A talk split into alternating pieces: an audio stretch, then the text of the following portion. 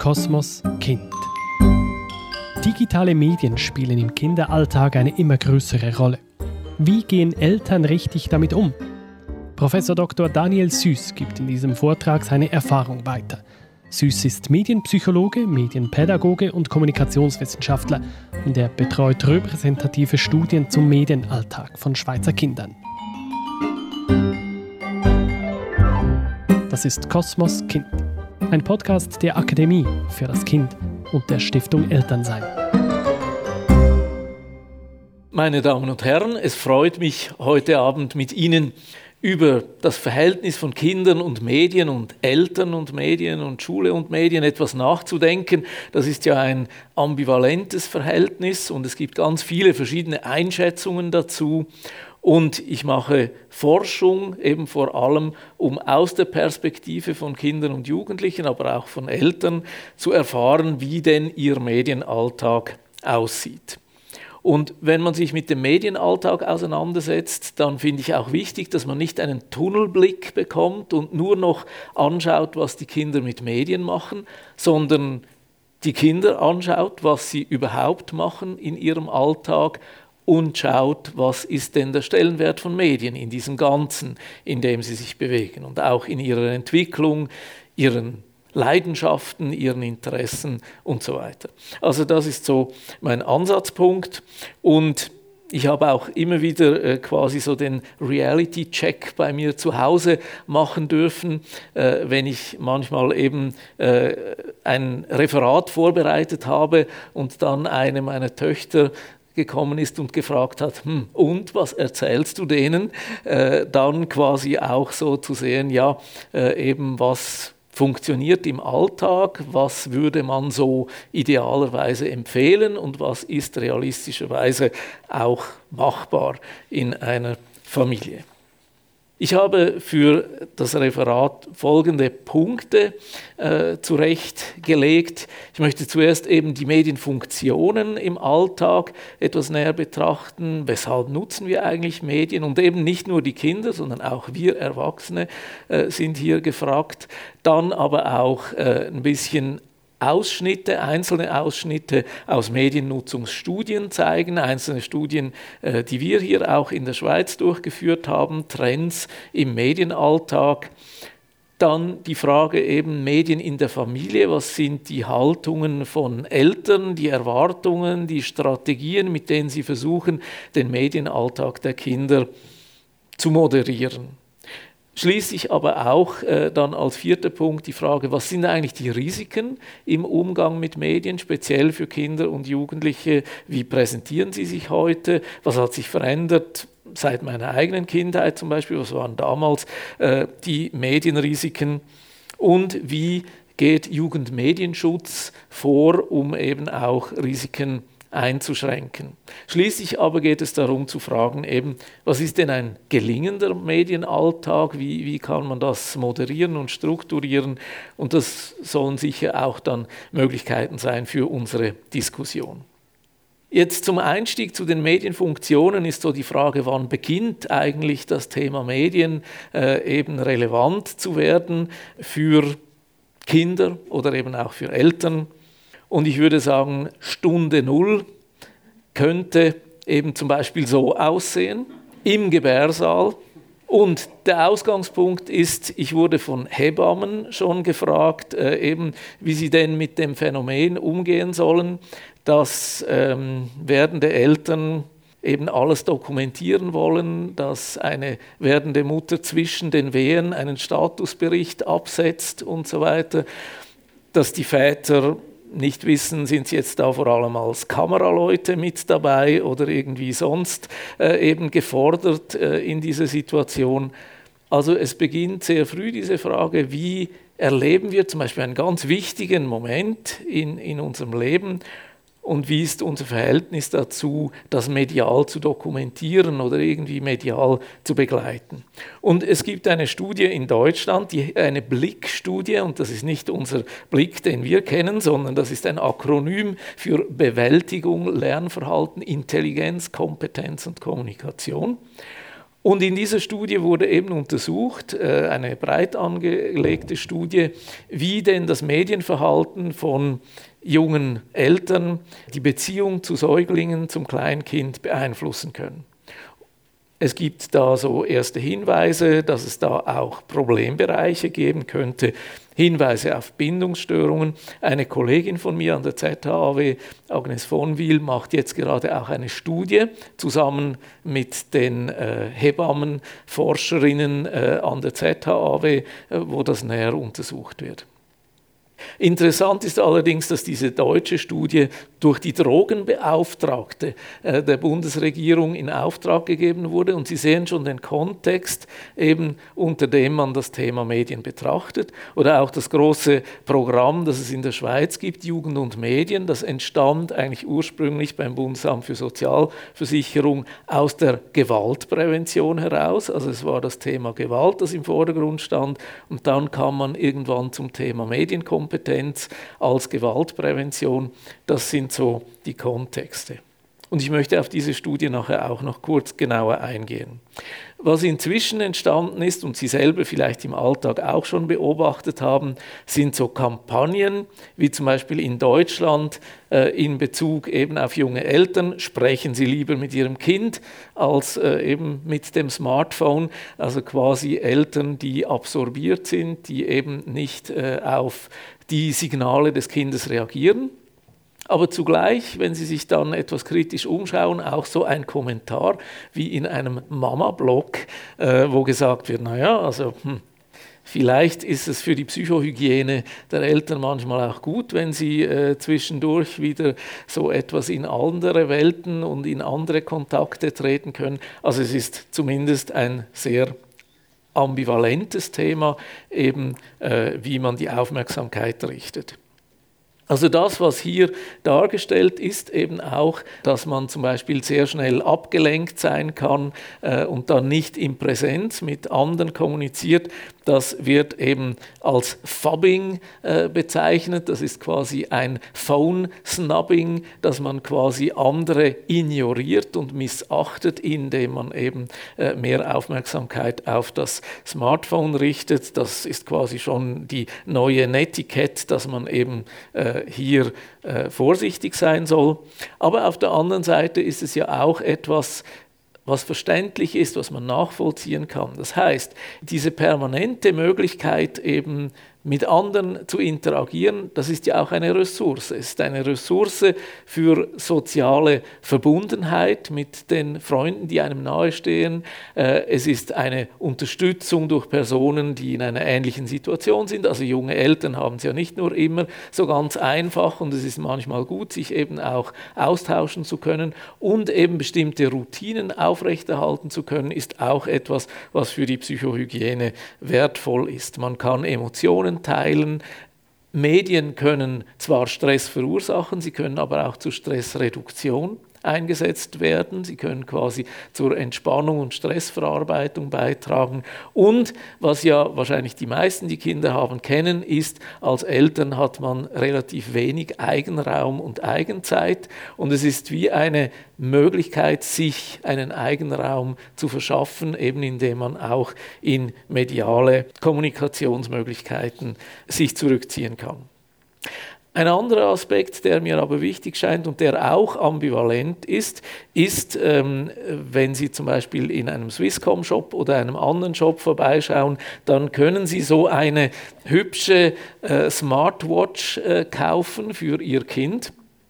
Und das ist eigentlich so etwas wie eine elektronische Fußfessel. Also Sie können quasi Ihr Kind in Halbfreiheit entlassen, indem Sie eben äh, eine solche elektronische Uhr anbieten. Und es gibt so eine rote Linie. Sie können ein Rayon definieren, in dem sich Ihr Kind bewegen darf. Und wenn das Kind diesen Rayon verlässt, bekommen Sie eine Alarmmeldung und können Ihr Kind wieder einfangen.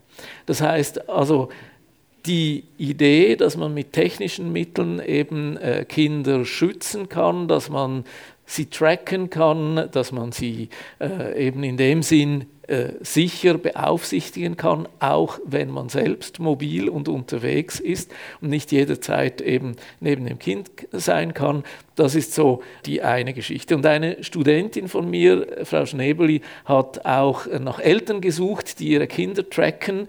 Es war ziemlich anstrengend, die zu finden, weil äh, die Leute das auch nicht so gern darüber reden. Aber sie hat dann tatsächlich ein paar Leute gefunden, die eben so ihre Kinder beaufsichtigen und zu sehen, was auch ausgelöst wird, was sich da äh, verändert im Verhältnis der Kinder. Zum Beispiel, ob man das transparent macht, dem Kind auch sagt, dass es getrackt wird oder nicht, äh, ob man äh, entsprechend Vereinbarungen trifft. Ich denke, hier zeigt sich auch wieder eine große Ambivalenz, die Ambivalenz der permanenten Erreichbarkeit, die wir auch als Erwachsene erleben, dass es auf der einen Seite Schutz bietet und, und Sicherheit, auf der anderen Seite aber auch Autonomie wegnimmt oder gerade den Kindern, wenn sie sich entwickeln, selbst Verantwortung zu übernehmen, diese Verantwortung eben auch wieder entziehen oder diese Lernschritte, diese Eigenverantwortung auch wegnehmen. Also ich würde mein Kind nicht so tracken wollen. Äh, also man kann es auch für das Tracking des Partners oder der Partnerin einsetzen und es gibt ganz verschiedene Möglichkeiten, wie man das machen kann. Aber Sie können sich vorstellen, dass das eben äh, auch zu äh, Konflikten führen kann. Das, was es manchen Leuten ja schwer macht, auf äh, so eine permanente Vernetzung zu verzichten, ist eben das äh, sogenannte FOMO-Phänomen, Fear of Missing Out, die Angst, etwas zu verpassen. Das heißt, wenn ich nicht weiß, was in meinem sozialen Umfeld geschieht, wenn, wenn ich nicht weiß, ob andere vielleicht über mich irgendetwas Unvorteilhaftes kommunizieren oder dass etwas stattfindet, von dem ich dann nichts weiß, dann kann das ein, eine große Unsicherheit auslösen. Und es gibt auch einen kleinen Selbsttest, den Sie machen können, wie sehr Sie da gefährdet sind. Wichtig ist ja auch wieder, es geht um sozialen Vergleich, es geht um ein Anschlussmotiv, es geht um äh, Wunsch nach Anerkennung und Kontrolle. Und äh, je mehr eben die modernen Technologien uns ermöglichen, jederzeit alles zu überwachen und zu überprüfen, desto stärker können wir uns auch bedroht fühlen, wenn wir das eben mal vorübergehend nicht können. Nun, in der Literatur zum Umgang mit Medien finden wir ganz verschiedene Positionen. Wahrscheinlich kennen die meisten von Ihnen Manfred Spitzer, Psychiater und Hirnforscher aus Deutschland, der eben sehr prominent äh, eine Haltung vertritt, dass mit diesen digitalen Medien ganz viel Schlechtes für die Kinder in die Welt gekommen ist. Er spricht von digitaler Demenz, die da entstehen kann, dass die Kinder eben in vielfacher Hinsicht eben äh, an Kompetenzen verlieren, äh, wenn sie stark mit digitalen Medien umgehen. Eine Antwort eines anderen Kinderpsychiaters war dann zu sagen, das ist eine digitale Hysterie, die da äh, beschrieben wird. Und die Hysterie ist eben die Art und Weise, wie hier über diese Zusammenhänge äh, geschrieben oder nachgedacht wird. Also Milzner, der eine Gegenposition zu Spitze vertritt und sagt, also so ähm, ist das nicht so kann man das nicht interpretieren. Oder genauso auch Kalbitzer, der sagt, wir leben in einer digitalen Paranoia, also quasi unsere Vorstellungen, was hier alles passieren kann, äh, wenn wir online sind, äh, sind zum Teil auch von vielen Ängsten geprägt und schließlich die Schule eben, die sagt, statt digitale Demenz, geht es darum, digitale Kompetenz zu entwickeln. Das ist eigentlich der Ansatzpunkt, der wichtig ist. Ähm, und in diesem Spannungsfeld bewegen wir uns, wenn wir das einzuschätzen versuchen. Ich möchte dazu für die Einordnung auch so zwei Paradigmen aus der Psychologie einander gegenüberstellen. Traditionellerweise hat die Psychologie, vor allem die klinische Psychologie, sich mit der Frage befasst, eben wie entstehen denn Risiken, Störungen, Traumata und so weiter, wie kann man sie behandeln, allenfalls Prävention betreiben. Und erst seit wenigen Jahren, zum Beispiel von Seligmann ausgelöst, gibt es eine andere Perspektive, die fragt, wie entsteht eigentlich Glück, wie entsteht eigentlich ein positives Leben, wie entstehen Kompetenzen und so weiter? Und nicht zu sehr zu fragen, ja, wie entstehen eigentlich Störungen. Beides ist wichtig, selbstverständlich, man kann nicht das eine mit dem anderen ersetzen, aber gerade auch im Umgang mit Medien sind beide Perspektiven wichtig. Das, was Spitzer zum Beispiel vertreten würde, ist eher in dieser Psychopathologie-Schiene. Er fragt nur nach den Störungen und Risiken. Und aus meiner Sicht ist es wichtig, auch zu fragen, eben, wie entsteht denn gelingendes Leben, gelingendes Aufwachsen und so weiter im Zusammenhang mit Medien. Und es braucht da eben Beratung und Begleitung und nicht nur Bewahrpädagogik. Ein Ansatzpunkt für diese Diskussion ist immer, sich zu fragen, ja, welchen Stellenwert haben denn Medien in der eigenen Biografie gespielt? Also wenn Sie sich selbst fragen, was waren für Sie wichtige Medienerfahrungen? Und mit Medien sind nicht nur digitale Medien gemeint, auch ein Buch ist ein Medium, Fernsehen und so weiter, Games. Also sich zu fragen, Wann zum Beispiel haben Sie in Ihrer Biografie ein Medium kennengelernt? Äh, wann war es Ihr eigenes? Was hat das für Sie bedeutet? Äh, dann eben auch, was waren ganz besondere Erlebnisse, die mit Medien verbunden waren? Was waren Lieblingsmedien, Lieblingsgeschichten oder Figuren? Und vor allem auch eben mit wem zusammen haben Sie Medienerfahrungen geteilt? Also das sind solche Fragestellungen, die helfen können, eben das eigene Verhältnis zu Medien, aber auch das Verhältnis der Kinder heute zu Medien besser zu verstehen. Ein Ansatzpunkt ist zum Beispiel, wenn man sagt, ja, das Handy oder das Internet ist für Kinder ganz wichtig, dann ist es ja nicht einfach diese Technologie oder dieses Gerät, sondern es sind die Geschichten und die Figuren, die über diese Geräte und Technologien zugänglich sind und natürlich auch Kommunikation und Interaktion.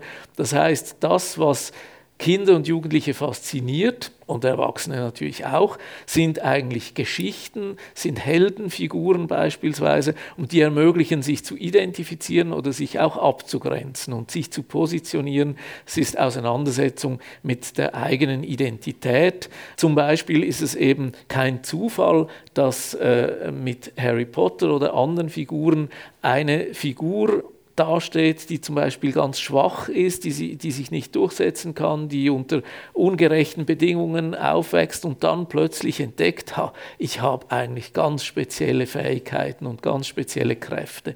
Und dieses Thema des verkannten Helden, der seine Kräfte oder die ihre Kräfte noch nicht so richtig äh, zeigen kann oder die nicht gefunden werden, das ist eigentlich auch so ein Entwicklungsthema von Kindern, die den Eindruck haben, hm, eigentlich sieht man noch nicht eben, wer ich wirklich bin. Und das ist das, was dann auch die Kinder an solchen Geschichten fasziniert. Das also so zur Einleitung. Und jetzt möchte ich gern auf einzelne Studien hinweisen. Es gibt eine ganze Fülle an Studien, zum Beispiel in Deutschland die Kim, Jim, FIM oder Mini-Kim-Studien, das sind alles Akronyme. Seit 20 Jahren werden hier regelmäßig Studien durchgeführt, dann die Blick-Studie, die ich schon erwähnt habe. Wir haben in der Schweiz die Mike-Studie und die James-Studie lanciert, die eben Mike-Studie bei Kindern von 6 bis 12 Jahren in der Schweiz und die James-Studie bei Jugendlichen, 12 bis 19-Jährigen, regelmäßig sich den Medienalltag näher anschaut. Und die Adele-Studie ist unser neuestes Kind quasi in dieser äh, Reihe, wo wir eben auch 4 bis 7-Jährige näher angeschaut haben. Es gibt auch europäische oder globale Studien wie EU Kids Online, die eben hier ähnliche Fragestellungen untersuchen. Bevor ich ein paar ausgewählte Befunde aus unseren Schweizer Studien vorstelle, noch ein kurzer Blick in die Blickstudie, die da in Deutschland gemacht wurde. Ich habe Ihnen schon gesagt, eben da wurden Zusammenhänge untersucht, Sprachentwicklung, Mediennutzung, Hyperaktivität, äh, Body Mass Index und so weiter. Da hört man immer wieder eben, dass es Zusammenhänge gibt. Das Wichtige ist, dass wenn man solche Studien im Original liest, dann äh, findet man sehr differenzierte Aussagen und je weiter das dann in der Öffentlichkeit weitergetragen wird, desto weniger differenziert ist das, was darüber berichtet wird. Auf der einen Seite sind es ähm, methodische Herausforderungen, das ist zum Beispiel eine Querschnittstudie, also einmalige Erhebung und nicht eine Längsschnittstudie, wo man über längere Zeit immer wieder angeschaut hat, wie eben sich Kinder und Jugendliche entwickeln. Oder es ist die Frage, wurde experimentell untersucht oder in einem naturalistischen Kontext. Dann gibt es statistische Zusammenhänge und je größer die Zahl ist, die untersucht wurde, desto eher findet man irgendwo statistische Zusammenhänge, die aber vielleicht gar nicht so aussagekräftig sind und so weiter. Also es gibt eine ganze Menge von methodischen Fragen, wo man genau hinschauen muss, wie kann man denn diese Befunde nun interpretieren. Und das, was in der Öffentlichkeit geschieht, äh, Sie kennen wahrscheinlich alle dieses Spiel von äh, einer Nachricht, die weitergegeben wird und sich so immer mehr verändert, ist auf der einen Seite die Wissenschaftskommunikation. Ein Forschungsbericht ist in der Regel sehr differenziert, betont Limitationen. Dann kommt bereits die Marketingabteilung der Hochschule und sagt, was können wir denn jetzt Knackiges über diese Studie an die Öffentlichkeit bringen, was in den Medien aufgegriffen wird? Oder dann äh, kommen eben auch äh, wiederum andere Akteure dazu, die dann eben auch wieder das Ganze ähm, zuspitzen. Eben journalistische Resonanz. Ähm, also wenn wir zum Beispiel sagen, eben den Kindern und Jugendlichen geht es relativ gut.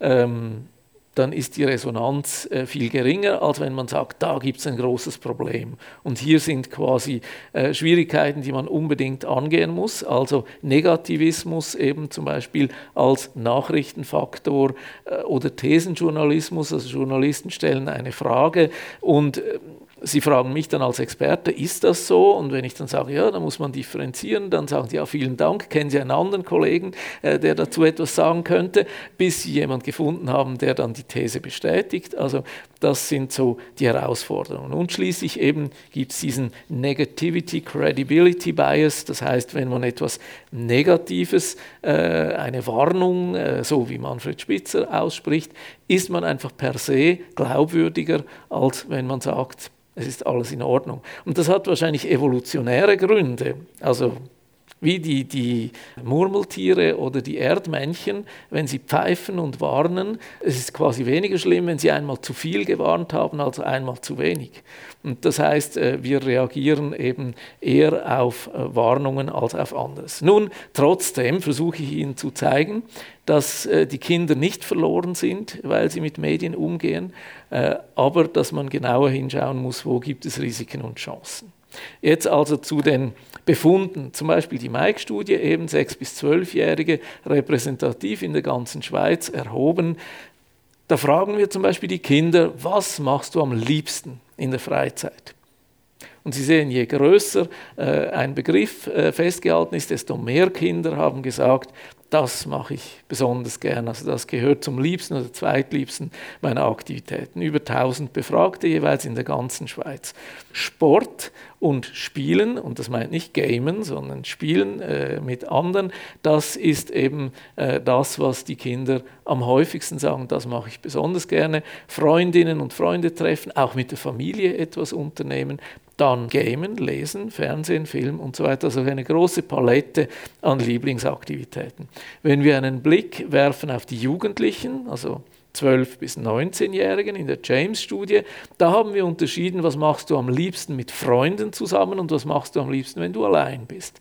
Mit Freunden zusammen sehen wir ein ähnliches Bild, Sport, Gespräche führen, Fußball spielen, aber natürlich auch nach draußen gehen, shoppen, gamen, Kino und so weiter, als auch breite Palette von Aktivitäten. Und wenn man allein ist, dann ist zum Beispiel der Stellenwert von Medien bereits höher.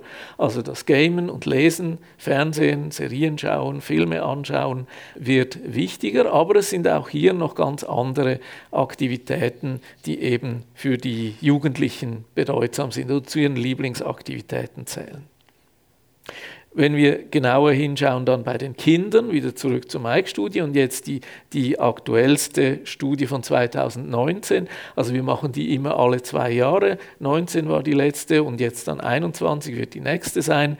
Dann haben wir zum Beispiel die Lieblingsmedien abgefragt und vielleicht überrascht es Sie, dass an zweiter Stelle Bücher steht und Fernsehen, aber an erster Stelle natürlich das Handy.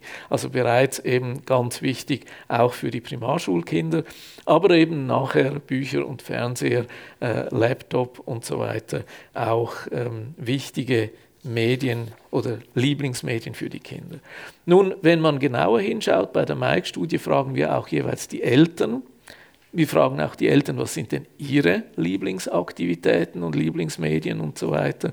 Und dann können wir das miteinander in Beziehung setzen. Also was sind die äh, häufig ausgeübten Aktivitäten der Eltern und der Kinder und eben das miteinander in Beziehung gesetzt.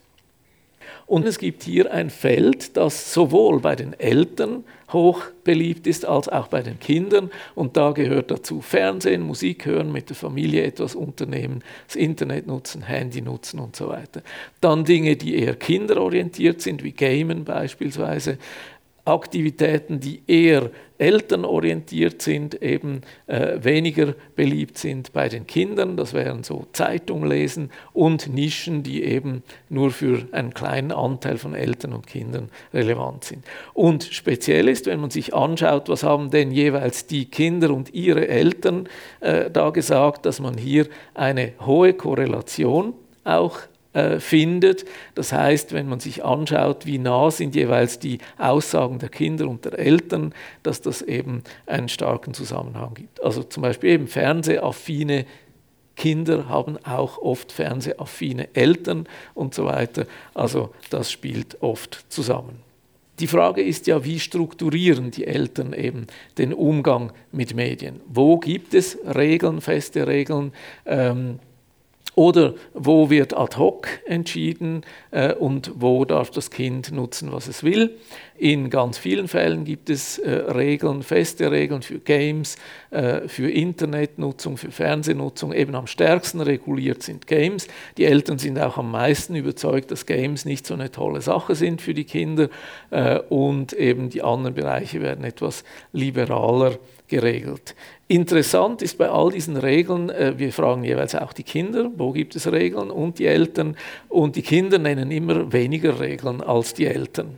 Also, äh, und natürlich kann das zwei Gründe haben. Auf der einen Seite, dass die Eltern äh, sich so äh, quasi als äh, sehr besorgt und, und äh, kompetent zeigen wollen, indem sie sagen, wir haben Regeln, obwohl sie keine haben. Auf der anderen Seite die Kinder, dass sie sagen wollen, den Forschenden alles easy, ich kann machen, was ich will, ohne Regeln und vielleicht auch etwas übertreiben. Aber ich glaube, am stärksten ist noch der Fall, dass Eltern mal Regeln definiert haben, aber sie nicht anwenden und dann die Kinder zu Recht sagen, nein, eigentlich gibt es da keine Regeln.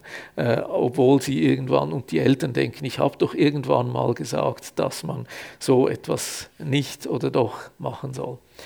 Dann auch eben äh, die Frage zum Zeitpunkt oder zur Dauer der Mediennutzung. Games wieder äh, am stärksten reguliert und Fernsehen weniger stark reguliert. Dann Altersempfehlungen, eben werden die auch äh, eingehalten, werden Altersempfehlungen berücksichtigt durch die Eltern. Bei Games wird das äh, deutlich stärker gewichtet als bei Filmen. Und wir können das dann mal diskutieren, eben auch, wie, wie wichtig ist denn das, dass man Altersempfehlungen einhält. Nun, wenn man die Eltern dann fragt, was ist denn nun am wichtigsten für sie in, im Umgang mit den Medien, und das war eine offene Frage, die wir dann so äh, gruppiert haben, dann Regeln aufstellen, wird gesagt, dass das von den meisten das sei wichtig, dann Gespräche führen, Alternativen aufzeigen, Begleitung, Aufsicht, Kontrolle, irgendwo auch noch relativ klein, Vorbildfunktion der Eltern, das würden wir an und für sich etwas größer äh, ansetzen. Aber das ist so eben die Sichtweise, wie Schweizer Eltern hier geantwortet haben. Nun, die Frage ist, nützt das alles etwas? Nützt es zum Beispiel etwas, um Risiken abzuwenden? Und ich möchte jetzt zu diesem Bereich der Risiken kommen. Was ist denn ein riskanter Medienumgang? Wie kann sich der zeigen? Ein Kollege von mir aus Hamburg, Uwe Hasebrink, hat das mal so strukturiert und er hat vor allem damit auch aufgezeigt, dass heutige Risiken im Medienumgang eben anderer Art sind oder viel vielseitiger sind, als das früher der Fall war. Es gibt wertebezogene Risiken in Bezug auf Gewaltdarstellungen, Darstellungen von Sexualität oder andere Aktivitäten wie selbstschädigendes Verhalten oder eben extremistische Orientierungen. Es gibt kommerzielle Risiken, denen äh, Mediennutzer ausgesetzt sind. Es gibt die Risiken einer exzessiven Nutzung bis hin eben zu einer Verhaltenssucht und schließlich auch eben personenbezogene, äh, also Risiken in Bezug auf die Privatsphäre, in Bezug auf personenbezogene Daten. So in meiner Kindheit war vor allem vielleicht Gewalt und Sexualität so das große Thema, wo man dachte, ja, wie kann man Kinder davor schützen, dass sie eben hier mit negativen oder nicht äh, jugendgeeigneten Inhalten in Kontakt kommen. Heute sind die Arten der Risiken eben auch nicht nur standardisierte Inhalte, eben irgendein gedrucktes Heft oder ein Film oder ein Game, sondern es sind auch individualisierte Inhalte, es sind vor allem auch kommunikative Kontakte, die stattfinden und auch neu und wichtig, es sind nicht nur Erwachsene, die die Kinder gefährden, sondern die Kinder sind selbst Akteure geworden, die auch andere gefährden können oder sich selbst gefährden können durch ihr Verhalten in den Medien. Also eben Cyberbullying, zum Beispiel das Mobbing unter Kindern, äh, das eben äh, hier auch unter den Kindern stattfindet. Und was zum Beispiel eben oft eine Fortsetzung von Mobbing im Alltag darstellt. Oder eben Kinder, die von sich selbst äh, erotische oder pornografische äh, Bilder oder Videos herstellen, die weiter verschicken und so weiter und dann eben auch in Probleme kommen. Also es ist eine Vielfalt von Risiken, mit denen man umgehen kann muss. Ich möchte nur einen Bereich etwas vertiefen, nämlich die Frage von Gewaltdarstellungen. Also auch hier wieder, quasi wie wenn man sich fragt, ja, was war für mich denn wichtig im Umgang mit Medien, kann man auch hier fragen, wie gehe ich selbst denn mit Gewaltdarstellungen um?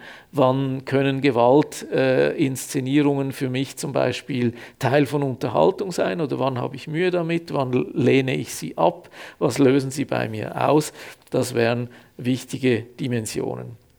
Und eben die These der Wirkungslosigkeit kann man heute abschreiben, sagen, es ist nicht so, dass Mediengewalt keine Wirkungen hat, aber nicht immer dieselben, nicht für alle dieselben. Aber das ist eigentlich nicht verwunderlich, denn reale Gewalterfahrungen, sei das als Opfer, Täter oder Zeuge, haben auch Wirkungen, aber auch nicht immer dieselben. Also es ist ja immer eine Interaktion mit der Persönlichkeit, mit der Situation, mit Ressourcen, die man zur Verfügung hat. Also zum Beispiel Resilienz, die jemand mitbringt oder Vulnerabilität, die jemand mitbringt. Und das gilt nicht nur in Bezug auf reale Erfahrungen, sondern genauso auch in Bezug auf mediale Erfahrungen. Also das ist wichtig und das ist in dem Sinn ärgerlich, dass man nicht eine einfache Antwort geben kann. Mediengewalt ist immer so und so oder eben äh, Pornografie wirkt immer so und so. Das geht eben nicht. Risikofaktoren, die quasi eine stärkere Wirksamkeit von Gewaltdarstellungen auslösen können, können bei, in der Persönlichkeit äh, der Mediennutzer liegen, wie zum Beispiel eben mangelnde Frustrationstoleranz oder geringe Empathiefähigkeit, starke Auseinandersetzung mit Gewaltdarstellungen kann die Empathie reduzieren, aber eine bereits reduzierte Empathie kann eben auch dazu führen, dass man quasi Gewaltdarstellungen als attraktiver erlebt wie andere Personen. Das heißt zum Beispiel die bereits vorausbestehende aggressive Disposition beeinflusst sehr stark die Auswahl der Medieninhalte, die man gerne nutzt, äh, stärker als umgekehrt eben dann die Medieninhalte auch auf die Persönlichkeit äh, einwirken. Aber natürlich gibt es solche Wirkungen auch auf Seiten der Medieninhalte also, oder der Geschichten, die erzählt werden. Also zum Beispiel, wenn Gewalt eben belohnt wird, wenn oder keine Bestrafung stattfindet, wenn Gewalt gerechtfertigt wird in den Geschichten, die da erzählt werden, wenn positive Heldenfiguren Gewalt ausüben und so weiter. Das sind alles Merkmale, die dann dazu beitragen können, dass eben eher ein Lernen am Modell stattfinden kann. Aber wie wir wissen aus der äh, Wirkungsforschung oder überhaupt schon auch aus der Lernpsychologie, ist es nie einfach so eine lineare Reaktion, sondern es sind immer vermittelnde Prozesse dazwischen, die dazu beitragen, ob man etwas übernimmt oder nicht übernimmt, ob man sich davon abgrenzt und so weiter.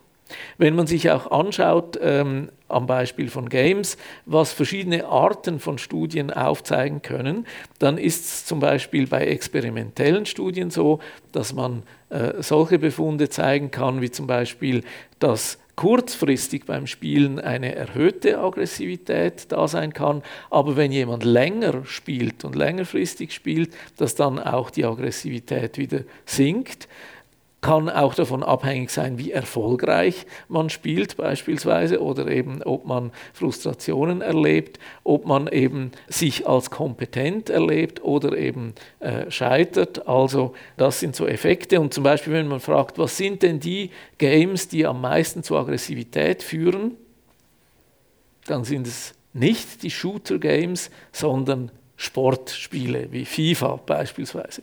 Die führen am stärksten zu Aggressivität, weil man da zum Beispiel den Torwart nicht so lenken kann, dass man äh, eben ein Tor kassiert und das dann zum Beispiel zu einer Frustration führen kann. Also man muss genau hinschauen, was denn da wirkt.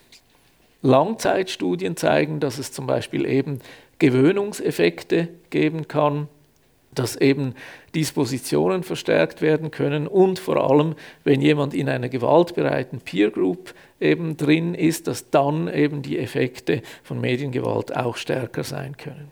Schließlich bei Befragungen ist wichtig, dass man auch sehen kann, wenn man sich anschaut, wie geht es denn den Spielenden in der Regel nach dem Spiel, dann berichten sie eigentlich, dass sie sich wohlfühlen, entspannt, aufgestellt und so weiter. Also, dass eigentlich positive Befindlichkeiten erreicht werden, wenn jemand eben auch erfolgreich spielen kann. Das heißt, was ist erfolgreiches Spielen? Es geht darum, sich selbst als kompetent zu erleben. Es geht darum, dass man sich mit anderen messen kann. Also eben beispielsweise das Wettbewerbsmotiv ist wichtig. Und es geht eben auch um das soziale Erleben. Also ein Game ist genauso eben ein soziales Umfeld, in dem gemeinsam gespielt wird, wie eben andere Formen von Spielen auch. Da gibt es ganz verschiedene Studien dazu. Und interessant ist auch, was passiert eigentlich zum Beispiel in einem Shooter-Game zwischen drin. Also es gibt vielleicht eine Sequenz, wo man quasi mit seinem Avatar irgendwo in einem Schützengraben gerade sich ausruht und überlegt, wie gehen wir jetzt weiter. Und in dieser Situation wird zum Beispiel über Themen miteinander ausgetauscht, wie es ihnen geht in der Schule oder was sie gerade für ein Problem haben in der Familie und so. Das heißt, es ist eigentlich ein Kontext, in dem dann freundschaftlich auch über ganz anderes diskutiert wird und nachher wird weiter gekämpft und man geht quasi auf äh, diesem Feldzug weiter. Also es hat ganz verschiedene Dimensionen, auch zum Beispiel in einem solchen Spiel.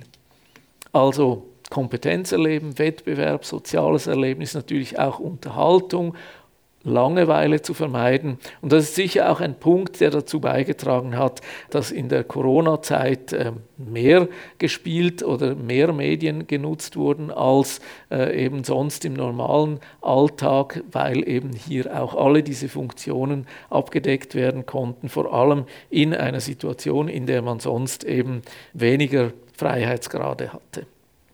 Wichtig ist aber auch, was sind die Erwartungen, die man eben an ein Spiel hat. Also zum Beispiel, wenn Gamer die Vorstellung haben, wenn ich in der Schule oder am äh, Lehrort äh, immer unten durch muss, aber in der Game Community bin ich der Star und dort habe ich quasi meine Anerkennung, dann sagen sie manchmal, das Spielen, das ist quasi für mich so ein Abreagieren meiner Aggressionen. Aber, und das würde man als Katharsis-Effekt bezeichnen. Aber es ist eigentlich nicht wirklich eine Katharsis in dem Sinne, sondern es ist quasi ein alternativer Ort, in dem sie Anerkennung, Position, Wertschätzung bekommen, wenn sie eben im Alltag das weniger stark erleben. Und das ist eigentlich das, was dann eben den Selbstwert auch wieder aufbauen kann. Wenn man sich fragt, welche Spiele sind nun geeignet für bestimmte äh, Kinder und Jugendliche, äh, wo man auch weniger riskiert, frustriert zu werden als in anderen. Dann kann man beispielsweise auf diese Website BUP.at, das ist ein, eine Behörde äh, in Österreich, die eben Spiele ähm, beschreibt und empfiehlt für, für äh, Eltern beispielsweise, die sich fragen, welches Spiel wäre eigentlich für welche Altersgruppe oder für wen mit welchen Fähigkeiten besonders geeignet. Es gibt zum Beispiel Spiele, in denen man sehr schnell reagieren muss. Und das wären Spiele, die für mich ein hohes Frustrationspotenzial hätten. Oder? Ich bin dann ständig tot und, und zu spät und so weiter. Und äh, das heißt, ich könnte dort sehen, in welchem Spiel braucht man schnelle Reaktionsfähigkeit, in welchem geht es eher um Vorstellungen, Strategie und so und kann dann entsprechend das wählen, was einem besser entspricht.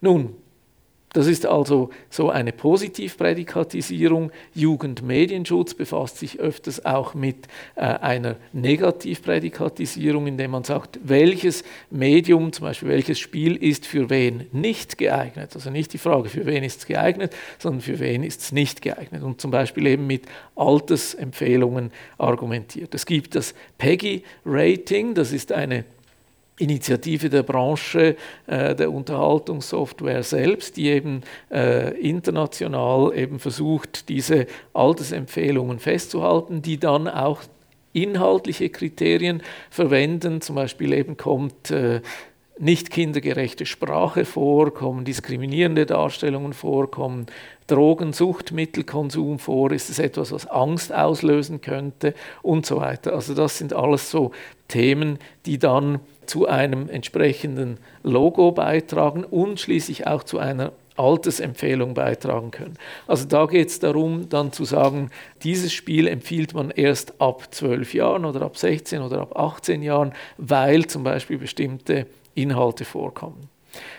Wenn Sie sich diese Kriterien anschauen, dann merken Sie auch, dass das sehr stark kulturabhängig ist. Also wir im deutschsprachigen Raum sind zum Beispiel viel weniger sensibel auf vulgäre Sprache als im englischen Sprachraum. Also dort wird quasi Bad Language äh, sehr viel ähm, kritischer betrachtet und wir sehen das etwas weniger tragisch. Oder es gibt Kulturen, in denen Sexualität Darstellungen stärker als nicht kindergerecht angeschaut werden, wie in den USA, während Gewaltdarstellungen in den USA als weniger schlimm angeschaut werden. Also das ist sehr kulturabhängig.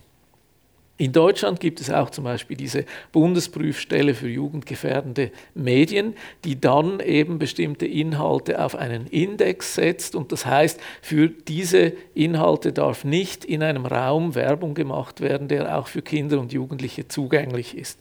Also zum Beispiel eben äh, in einem Game Shop oder so. Sie sehen, hier sind starke Grenzen gegeben äh, zwischen dem, was im Handel vor sich geht und dem, was online vor sich geht, weil alle diese äh, Begrenzungen online sehr viel schwerer durchsetzbar sind. Und das aber auch schon im Handel sieht man zum Teil, dass sich die Leute da weniger äh, oder nicht konsequent darum kümmern, ob jetzt eben ein Spiel für eine Altersgruppe geeignet ist oder nicht. Aber Gamehändler erleben auch, dass zum Beispiel ein Kind kommt und ein Game kaufen will, der Verkäufer sagt, das ist nichts für dich, kann ich dir nicht geben. Eine Stunde später kommt das Kind mit dem Vater zurück und der sagt quasi, was fällt Ihnen eigentlich ein, äh, meinem Kind dieses Spiel nicht zu geben. Also es gibt auch Einschätzungen hier, eben die es den Akteuren schwer machen, hier solche Regeln anzuwenden. Aber die Frage ist auch, ist das das Entscheidende, eben so ein altes Prädikat, oder sind es andere Dinge, die wichtig sind? Das, was untersucht wird eben äh, und wo Sie auch viele Hinweise finden, entweder auf dieser deutschen Website Jugendschutznet oder auf der schweizerischen Plattform jugend- und medien.ch, wo Sie ganz viele Empfehlungen und äh, Ratgebermaterial finden für Eltern, für Schulen und so weiter. Da sehen Sie Bereiche, die untersucht werden, sind eben die Gewaltdarstellungen, extremistische Inhalte, äh, Sexualität, aber auch eben Kontaktsuche von äh, Pädokriminellen in verschiedenen Kontexten oder Suizidforen, andere Dinge. Das ist ein breites Feld, in dem es eben Jugendschutzmaßnahmen braucht. Nun, nicht nur die Behörden oder die Anbieter sind hier gefordert, sondern eben alle, auch Selbstverantwortung. Wenn wir also Medienkultur fördern wollen, dann müssen wir ganz verschiedene Akteure zusammenbringen. Das sind eben Kinderärzte und Ärztinnen, Psychologinnen und Psychologen, Eltern und so weiter gleichermaßen gefordert, miteinander eben für eine solche Jugendkultur zu fördern, aber auch eben die Heranwachsenden selbst, eben, dass sie Selbstverantwortung übernehmen dass man es ihnen aber auch zutraut, dass sie die Selbstverantwortung übernehmen. Und natürlich sind Kinder in der Regel sehr streng, wenn es um solche Dinge geht, für alle Kinder, die etwa ein bis zwei Jahre jünger sind. Also, also für die ist das wirklich ganz äh, ungeeignet und so. Äh, aber wenn es um sie selbst geht, dann sind sie in dem Sinn liberaler. Es ist quasi so ein Third-Person-Effekt eben, dass man sagt, ja, für andere ist das ein Problem. Aber grundsätzlich wollen Kinder und Jugendliche ja nicht mit negativen Effekten konfrontiert sein, sondern sie wollen eigentlich die Medien genießen können. Sie wollen ein Stück weit aber auch Grenzen ausloten können. Das heißt eben die Frage, wir sehen, etwa 70 Prozent der Kinder nutzen auch Inhalte, die nicht für ihr Alter gedacht waren, irgendwann mal. Und das kann man jetzt äh, schlimm finden, aber ich würde sagen, Kinder, die sich immer nur an alle Regeln halten würden, das wäre auch eine Risikosituation. Also ganz brave, angepasste, nie etwas ausprobieren, auch das wäre wahrscheinlich nicht so entwicklungsförderlich. Also das, das Ausloten von Grenzen ist auch wichtig. Aber natürlich auch wissen, wann ist etwas für mich wirklich nicht gut, tut mir nicht gut, bis hin zu Traumata.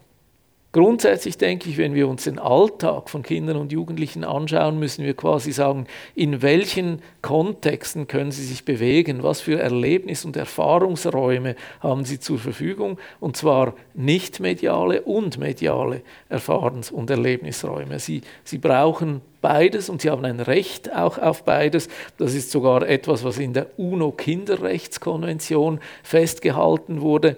Also Kinder haben ein Recht auf kindergerechte Medien zur Information und Bildung, würden alle sagen, ja klar, aber eben auch zur Unterhaltung. Also auch äh, in dem Sinn etwas, was man einfach genießen kann, da haben sie genauso ein Recht darauf. Genauso wie sie ein Recht haben auf Freizeit, spielerische und kulturelle Aktivitäten und Medien und digitale Spiele sind eben ein Teil unserer Kultur. Also sie haben auch ein Recht an dieser Kultur teilhaben zu können. Ich denke, das ist ein wichtiger Punkt. Zugleich heißt aber teilhaben können nicht einfach uh, everything goes, sondern es muss ein verantwortungsvoller Umgang sein. Das ist mein letzter Punkt, den ich anschauen möchte mit Ihnen. Was ist denn ein gelingender Medienalltag, also ein entwicklungsförderlicher Medienalltag? Wir haben ein Projekt zusammen mit Jugendlichen durchgeführt, das hieß Generation Smartphone. Also wir haben nicht nur Jugendliche zu ihrem Umgang mit Smartphones befragt, sondern Jugendliche waren unsere Mitforschenden. Sie haben mit uns zusammen die Fragen entwickelt, die Interviews durchgeführt, die Interviews ausgewertet, analysiert, bis hin dazu, dass sie auch überlegt haben, was könnten wir jetzt als Anwendung daraus machen. Und eine Idee, die sie hatten, die Jugendlichen, die da mitgewirkt hatten, waren, wir drucken Postkarten. Das ist eine dieser gedruckten Postkarten, so quasi in Form eines Smartphones. Und da haben sie verschiedene solche Merksätze drauf äh, gesetzt. Und zum Beispiel so etwas, wie viele Likes brauchst du eigentlich, um dich gut zu fühlen, äh, als Gedankenanstoß. Und spannend war zum Beispiel in dem Projekt, dass eben auch Jugendliche sagten, ja, wenn ich etwas poste auf Instagram oder Snapchat und ich habe dann 60 Likes, dann bin ich schon enttäuscht. Weil normalerweise habe ich 100 Likes. Und wenn ich 60 habe, dann ist das irgendetwas schiefgelaufen. Das heißt, die Frage eben auch, woran misst man sich und, und äh, was, was ist so quasi die Währung, an der man sich orientiert, das ist etwas, was wir in diesem Projekt dann kritisch miteinander diskutiert haben. Das ist so ein Ansatzpunkt, eben auch mit Kindern und Jugendlichen Selbstverantwortung einzuüben. Medienkompetenz eben als Stichwort heißt dann eben bewusst mit Medien umgehen, kritisch, aber auch genussvoll. Eben kritisch heißt ja unterscheiden können zwischen dem, was mir gut tut oder nicht gut tut, was gute Qualität oder schlechte Qualität ist. Und zwar möglichst vielfältig, eben nicht nur zum sich informieren und lernen, auch zur Unterhaltung, zur Kommunikation in verschiedenen Rollen und vor allem eben bedürfnisgerecht. Also dass ich auch weiß, was brauche ich, was tut mir gut und entsprechend die Medien nutzen kann. Und das ist dann nicht für jedes Kind eben dasselbe. Äh, es wurden Messmethoden schon entwickelt, zum Beispiel von Pro Juventute, dieser Medienprofi-Test. Da können Lehrpersonen mit ihrer Schulklasse diesen Test durchführen und dann bekommen sie quasi ein Bild, in welchen Kompetenzbereichen haben ihre Schülerinnen und Schüler noch Lücken, wo sind sie besonders stark und entsprechend kann man dann gezielt auch dort dran weiterarbeiten, wo eben noch Lücken vorhanden waren. So die Themenfelder, die abgedeckt werden, äh, wie äh, Computer verstehen, sich online informieren, Jugendschutz verstehen. Wahrscheinlich gäbe es noch weitere und andere Bereiche als die hier genannten, die, die man hier ergänzen könnte. Nun, was verändert sich im Moment? Im Moment verändert sich eben eine immer stärkere Vernetzung von Daten und die damit zusammenhängenden Herausforderungen, Stichwort Big Data oder das Internet der Dinge, wenn nicht nur eine Maschine wie dieser Laptop mit dem Internet verbunden ist, sondern eigentlich alles Mögliche mit dem Internet verbunden ist, wenn mein Veston einen Sensor hätte, der mir immer gerade rückmeldet, äh, wie es mir gerade so geht und was ich als nächstes in der Apotheke vielleicht an Vitaminen noch einkaufen müsste und so weiter. Also alle diese Dinge werden uns zukünftig noch mehr herausfordern. Und wenn wir sagen, Medienkompetenz ist ein Teil einer Alphabetisierung von Kulturtechniken wie das Lesen, Schreiben und Rechnen waren, dann gibt es heute eben schon eine große Fülle von nicht nur Digital Literacy, was im Moment natürlich stark äh, im öffentlichen Bewusstsein ist, sondern eben auch Privacy Literacy und so weiter eine Bewegung, die wir heute sehen, und das knüpft an an diesen Trackern, die man da kaufen kann fürs Kind, ist zum Beispiel eben dieses Quantified Self-Movement. Also äh, wir haben auch in, in der Mike-Studie danach gefragt, ob zum Beispiel Kinder eben auch schon so eine Smartwatch haben, die eben auch irgendwelche physiologischen Daten misst. Das sind im Moment noch wenige, aber das werden sicher in der nächsten Zeit immer mehr werden. Und das ist ja etwas, was man auch ambivalent sehen kann, dieses Self-Tracking. Man kann da zwar sehr genaue Feedbacks bekommen und wissen, wie viele Schritte bin ich gegangen, äh, wie viele äh, Stufen äh, habe ich genommen und so weiter, aber auch eben, wie muss ich mein Menü zusammensetzen, damit ich die richtigen Nahrungsmittel zu mir nehme.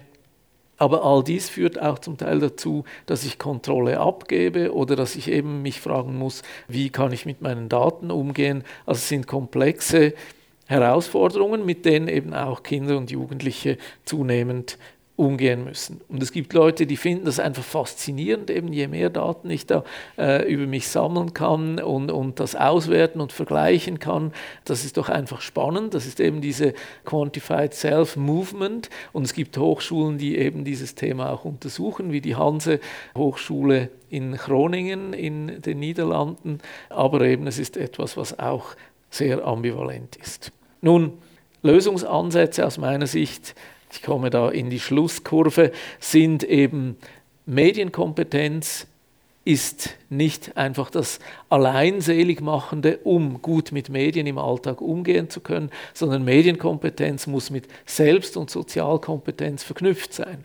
Beispielsweise, wenn wir uns fragen, ja, wie gefährlich ist eben Pornografie für Kinder und Jugendliche, dann ist es eben nicht nur eine Frage der Medienkompetenz, sondern auch der Genderkompetenz, der Sexualkompetenz? Also ist es ein Thema, das in der Familie, in der Schule tabuisiert ist oder offen diskutiert werden kann. Und je mehr etwas auch im Alltag eingebettet ist, desto weniger sind die Effekte der Medien. Also die Medien können dann nicht irgendwie ein völlig anderes Bild vermitteln, sondern sie können es nur dort, wo eigentlich ein Hohlraum da ist, wo eine Lücke da ist, wo etwas tabuisiert wird. Dort können dann besonders starke Effekte auftreten.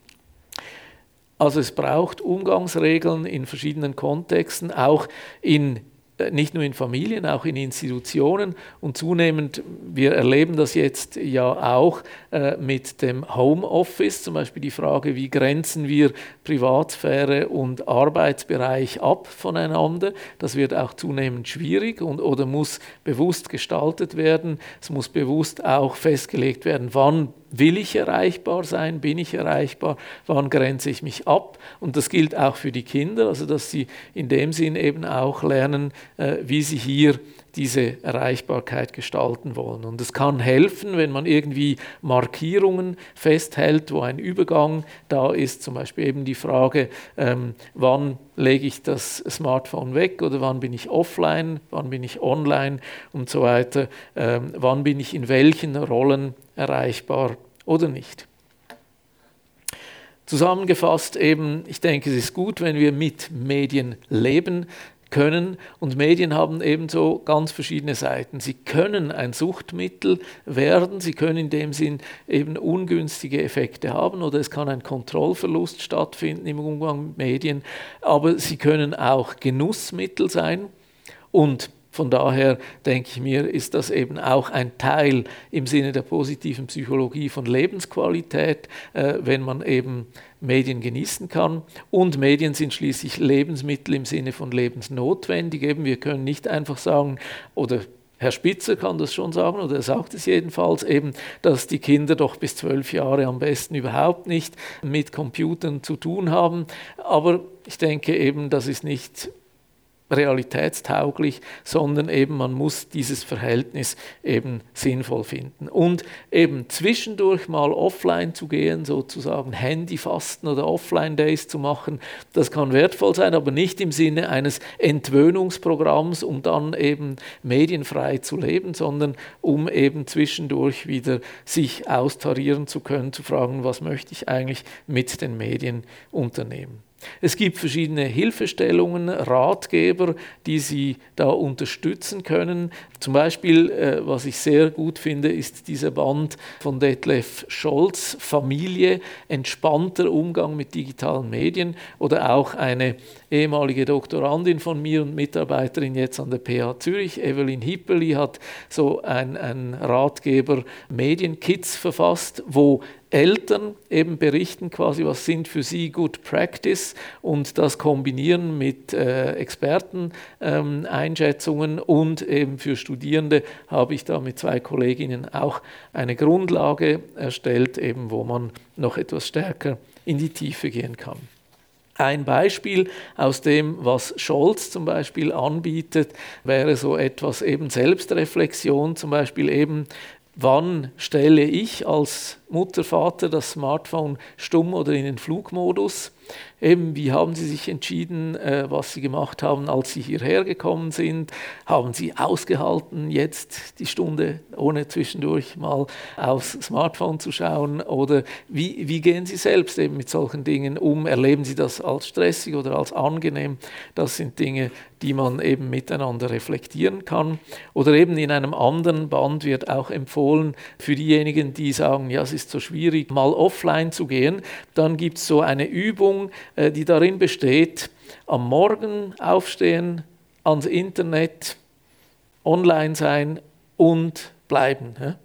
Also wenn Sie irgendwie den Impuls empfinden, Sie wollen jetzt offline gehen, dürfen sie nicht, sie müssen bleiben. Sie müssen den ganzen Tag vor dem PC bleiben, online bleiben, von einer Sache zur anderen surfen und dann zu merken, wie, wie geht es ihnen da, so quasi eine paradoxe Intervention, eben sie wollen eigentlich weg, aber sie dürfen jetzt nicht, nicht umgekehrt und dann zu merken, eben ja, was mache ich eigentlich, wie geht es mir dabei, äh, was fehlt mir denn, wenn ich jetzt die ganze Zeit online bin äh, und so weiter. Also da gibt es viele Anregungen, wie man eben mit diesen Themen Themen umgehen kann.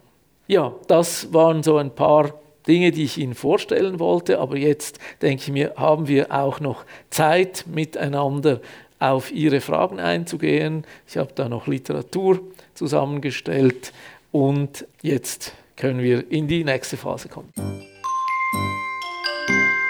Kosmos Kind, Fragerunde. Sie haben jetzt viel über Games gesprochen. Doch was ist mit Apps, die Jugendliche verwenden? Zum Beispiel TikTok. Ich habe mich jetzt heute Abend stärker auf Kinder im Primarschulalter äh, fokussiert und äh, eben etwas weniger auf die Jugendlichen. Und diese sozialen Medien wie TikTok sind ja etwas, was dann auch eben quasi bei den Jugendlichen sehr bedeutsam wird. Und das heißt, wie auch Snapchat, Instagram, Influencer verschiedenster Art und so weiter, die eine große Rolle spielen. Tendenziell etwas stärker ein Thema bei Mädchen, eben auch die Frage der, der, Selbstinszenierung, des Ausprobierens, auch wie erscheine ich in meiner Körperlichkeit, wie kann ich eben äh, Aufsehen oder Ansehen bekommen. Und ja, es ist klar so, dass das äh, für Kinder oder, oder eben dann Jugendliche oder mit Beginn mit der Pubertät auch ein sehr wichtiges Feld wird. Und dass gerade so, also für, für weibliche Jugendliche die Frage, sind sie zufrieden mit sich selbst, mit ihrem Körper, mit ihrer Erscheinung, stark auch äh, negativ geprägt werden kann von solchen Inhalten. Es gibt zwar auch eine Body Positivity Bewegung, auch auf Instagram zum Beispiel, wo eben die Vielfalt äh, des Erscheinungsbildes und, und der Art, wie man ist, auch gewürdigt wird. Aber das ist ein sehr viel kleineres Feld als eigentlich sehr stereotype und standardisierte Botschaften. Auch dort würde ich sagen, eben ganz entscheidend ist, wird in der Familie, in der Schule, im Freundeskreis kritisch mit solchen Fragen äh, umgegangen oder erleben die Kinder auf verschiedensten Ebenen, dass man quasi kämpfend und leidend mit dem eigenen Körper umgeht oder dass man zum Beispiel eben nur dann Anerkennung bekommt, wenn man irgendetwas Mutiges und Gewagtes macht. Also bei den Jungs sind es dann auch so zum Teil eben Stands, äh, waghalsige Manöver, die dann äh, auf solchen Plattformen gezeigt werden. Aber es ist zunehmend eben auch ein Thema, das vor allem die Jugendlichen sehr beschäftigt. Ja. Liegt es eigentlich in der Verantwortung der einzelnen Schulen, dass sie Angebote für Kinder zu diesem Thema schaffen, oder ist da was Breiteres geplant? Mit dem Lehrplan 21 wurde ja ein Modul Lehrplan auch für Medien und Informatik verbindlich festgehalten. Das heißt, das, was bisher eben sehr stark eigentlich den Lehrpersonen überlassen war, wie sehr sie Medien auch thematisieren wollen. Das ist jetzt mit dem neuen Lehrplan verbindlicher geregelt. Und so gesehen etwas, wo jetzt aber auch die Lehrpersonen zunehmend darauf vorbereitet werden, in Fortbildungen oder auch jetzt in der Grundausbildung, dass sie das vermitteln können. Also ich bin zum Beispiel auch noch im Hochschulrat einer pädagogischen Hochschule und da haben wir gerade diese Woche eigentlich darüber entschieden, dass man dann auch Medien und Informatik als Schulfach vermittelt. Eben nicht nur so als Modul und nice to have, sondern dass das auch zum Schulfach wird innerhalb der Ausbildung von Lehrpersonen, also das kommt sicher. Und auf der anderen Seite ist es auch so, es gibt Angebote von verschiedenen Trägern, zum Beispiel eben von Pro Juventute, ähm, für Schulen und für Klassen oder von, von medienpädagogischen Vereinen wie ziehstick.ch, die auch Angebote für die Schulen machen. Also wenn die Lehrpersonen sich da noch nicht vorbereitet fühlen, dass sie auch Unterstützung bekommen. Und ich, ich selbst habe zum Beispiel schon etwa dreimal auch an der Kinderuni der Uni Zürich etwas zum Thema Wirkungen von Medien angeboten und die Kinder ebenso zwischen 8 und 12 waren da sehr interessiert dran, ob Fernsehen wirklich viereckige Augen macht oder so. Also das heißt, die Art und Weise dann eben mit den Kindern über diese Themen zu reden, da gibt es schon verschiedene Angebote. Die einen sagen, Kinder müssten langsam herangeführt werden, um Medienkompetenzen entwickeln zu können. Andere sagen, ist nicht nötig, dann können sie länger andere Kompetenzen entwickeln. Dafür werden sie dann sofort mit digitalen Medien konfrontiert. Können Sie sagen, was da der bessere Weg ist? Also man muss quasi anschauen, welche Dimensionen von Medienkompetenz können quasi selbstständig erworben werden äh, von den Kindern und, und wo brauchen sie eben die Begleitung und Unterstützung von Erwachsenen. Und zum Beispiel äh, das ganze Handling äh, eben mit, mit den Medien ist etwas, was ja auch zunehmend immer intuitiver und benutzerfreundlicher wird, also jetzt bei den digitalen Medien und das können sich die Kinder spielerisch aneignen. Es ist ja auch die Frage, eben in welchem biografischen Zeitpunkt lernt man etwas kennen. Also ich habe quasi den ersten äh, Mac-PC im Studium gehabt oder? und dann gesehen, boah, das ist viel besser, um Seminararbeiten zu schreiben, als an der Schreibmaschine. Das heißt, ich habe dieses Gerät quasi als Arbeitsinstrument kennengelernt. Wenn ein kleines Kind heute ein Tablet sieht, dann denkt er sich, hm, was kann man damit spielen? Und es probiert aus, quasi spielerisch, und das gibt einen ganz anderen Zugang. Oder? Also das ist quasi auch die Frage, in welchem Alter, mit welcher Haltung lernt man etwas Neues kennen. Aber auf der anderen Seite zu wissen, was ist zum Beispiel Qualität in den Medieninhalten oder wo sind problematische Aussagen, was sind Fake News und was sind glaubwürdige Nachrichten, dort brauchen die Kinder die Unterstützung durch die Erwachsenen und auch quasi äh, unsere Erfahrungen und unsere Einschätzungsmöglichkeiten, das können sie nicht einfach so von selbst sich aneignen. Sie haben die Kinderrechtskonvention der UNO erwähnt. Wissen Sie, wer sich um die Umsetzung dieser Konvention kümmert? Das könnte ich jetzt so nicht beantworten, aber eben ich denke, es ist eigentlich etwas, was ja alle pädagogisch äh, verantwortlichen Personen ansprechen müsste, im Sinne von äh, eben, dass sie das auch als ihre Aufgabe sehen, auch im Sinne des Bildungsauftrags, eben Kindern einen Zugang zu förderlichen Medienangeboten zu machen. Oder natürlich versuchen auch die Medienanbieter selbst dann zu sagen, ja, wir übernehmen unsere Verantwortung, um qualitativ gute Angebote zu machen. Also wenn SRF beispielsweise jetzt sich fragt, wie erreichen wir denn mit unseren Angeboten ein junges Publikum und zwar eben mit, mit qualitativ anspruchsvollen Angeboten. Also es sind, glaube ich, schon verschiedene Akteure, die sich da darum kümmern. Ist denn dieser Artikel 17 Ihrer Meinung nach den Akteuren gut genug bekannt?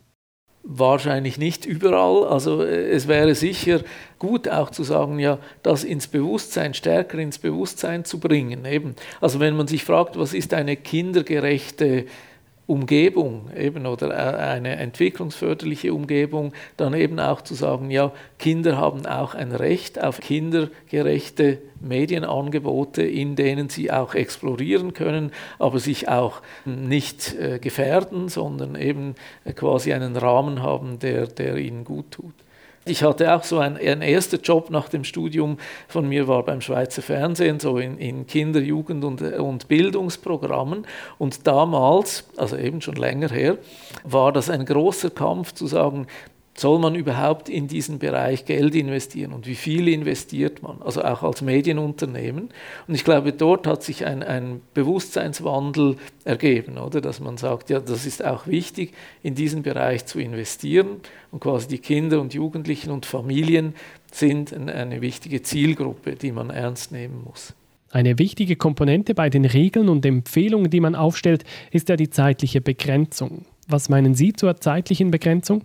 Zeitliche Begrenzungen natürlich insofern, als man eine exzessive Mediennutzung verhindern sollte und als man auch verhindern sollte, dass quasi keine Balance da ist zwischen verschiedenen Aktivitäten, die verschiedene Stärken und, und Fähigkeiten fördern. So gesehen finde ich das schon relevant. Aber auf der anderen Seite ist das quasi etwas, was oft eben so an erster Stelle steht, zu sagen, ja, also meine Kinder dürfen nur einfach eine halbe Stunde oder eine Stunde und damit ist es doch gut geregelt. Und das finde ich dann greift viel zu kurz, also weil es nicht entscheidend äh, eben primär, wie lange man Fernseh schaut oder ein Game spielt oder, oder Bücher liest, sondern zum Beispiel aus welchen Motiven heraus, welche Inhalte äh, und so weiter, wie eben das ganze Setting äh, beschaffen ist. Und das heißt, für das eine Kind kann eine Stunde pro Tag Gamen ganz okay sein und für ein anderes wäre es ungünstig, wenn es eben andere Aktivitäten dann auch vernachlässigen würde. Aber eben, ich glaube, der, der Kampf um, um, um die Zeiten und Zeitgefäße, das ist wie nicht der, der entscheidende Faktor aus meiner Sicht. Was empfehlen Sie Eltern von Vorschulkindern im Umgang mit Medien? Also grundsätzlich eben mal äh, wichtig darauf zu achten, wie ähm, verbringt das Kind seine Freizeit. Eben äh, hat es vielseitige Möglichkeiten, sich zu bewegen, sich mit Freunden zu treffen, kreativ zu sein, eben auch äh, etwas äh, zu gestalten und eben welche Medieninhalte nutzt es eben mit Freude zum Beispiel. Also das heißt, bestimmte Fernsehserien oder Games und so können für diese Altersgruppe geeignet sein, würden Sie eben zum Beispiel bei, bei BUP oder bei anderen Empfehlungsorten solche Hinweise finden? Aber auch nicht die Vorstellung eben, äh, es, es muss dann für alle gleich sein, sondern es kann sein, dass ein Kind eben äh, andere Interessenschwerpunkte hat und, und das Anpassen an die Persönlichkeit und die Fähigkeiten und Interessen des Kindes, das finde ich auch wichtig. Aber sicher eben wäre es ungünstig, wenn ein Kind im Vorschulalter einfach den größten Teil der Freizeit äh, nur mit Medien verbringt, aber es wäre aus meiner Sicht eben auch falsch, wenn es den größten Teil der Freizeit zum Beispiel nur mit Sport oder nur mit Musik verbringen würde. Also wenn es einfach irgendwo, also klar, wenn es begeistert ist davon, dann wäre das okay, aber wenn, wenn es einseitig wird, dann würde ich das eben genauso ungünstig einschätzen. Professor Dr. Daniel Süß zu digitalen Medien im Alltag von Kindern. Das ist Kosmos Kind, ein Podcast der Akademie für das Kind und der Stiftung Elternsein.